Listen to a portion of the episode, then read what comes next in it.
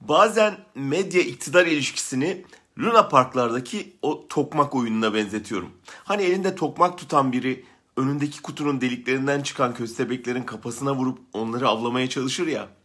Bizler de elde tokmakla bizi sindirmeye çalışan Erdoğan'a karşı benzer bir mücadele veriyoruz. Giderek sayısı çoğalan köstebekler bir delikten çıktığında iktidar hemen oraya saldırıyor. Biz o arada çoktan başka bir delikten kafamızı uzatmış bağırıyor oluyoruz. Sonunda Erdoğan ya bütün delikleri tıkayacak ya da süresi dolup çıldıracak. İktidarın kirli çamaşırlarını sergilemeye başlayan Sedat Peker'in video çekmesini engellediler, tweet atmaya başladı. Tweetleri engellediler, saklamaya çalıştıklarını Erk Acarer detaylarıyla yazdı. Erkin üzerine adamlarını saldılar.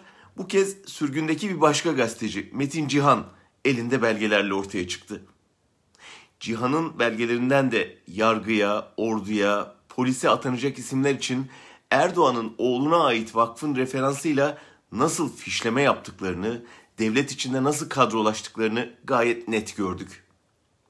Tahmin edildiği gibi Gülen'le bozuşunca sadece cemaat mensuplarının mallarını yağmalamakla kalmamışlar, daha önce onlara açtıkları kadroları da çökmüşler. Mali destek raporlarını inceleyince TÜGVA'nın kamu kaynaklarından beslendiği de çıkıyor ortaya. Devlet öğrencisine yurt yapamazken aile vakfı halkın parasıyla semirmiş. Hepsi açıkça paralel devlet yapılanması. Yani AKP'nin cemaati yargıladığı suçun aynısı.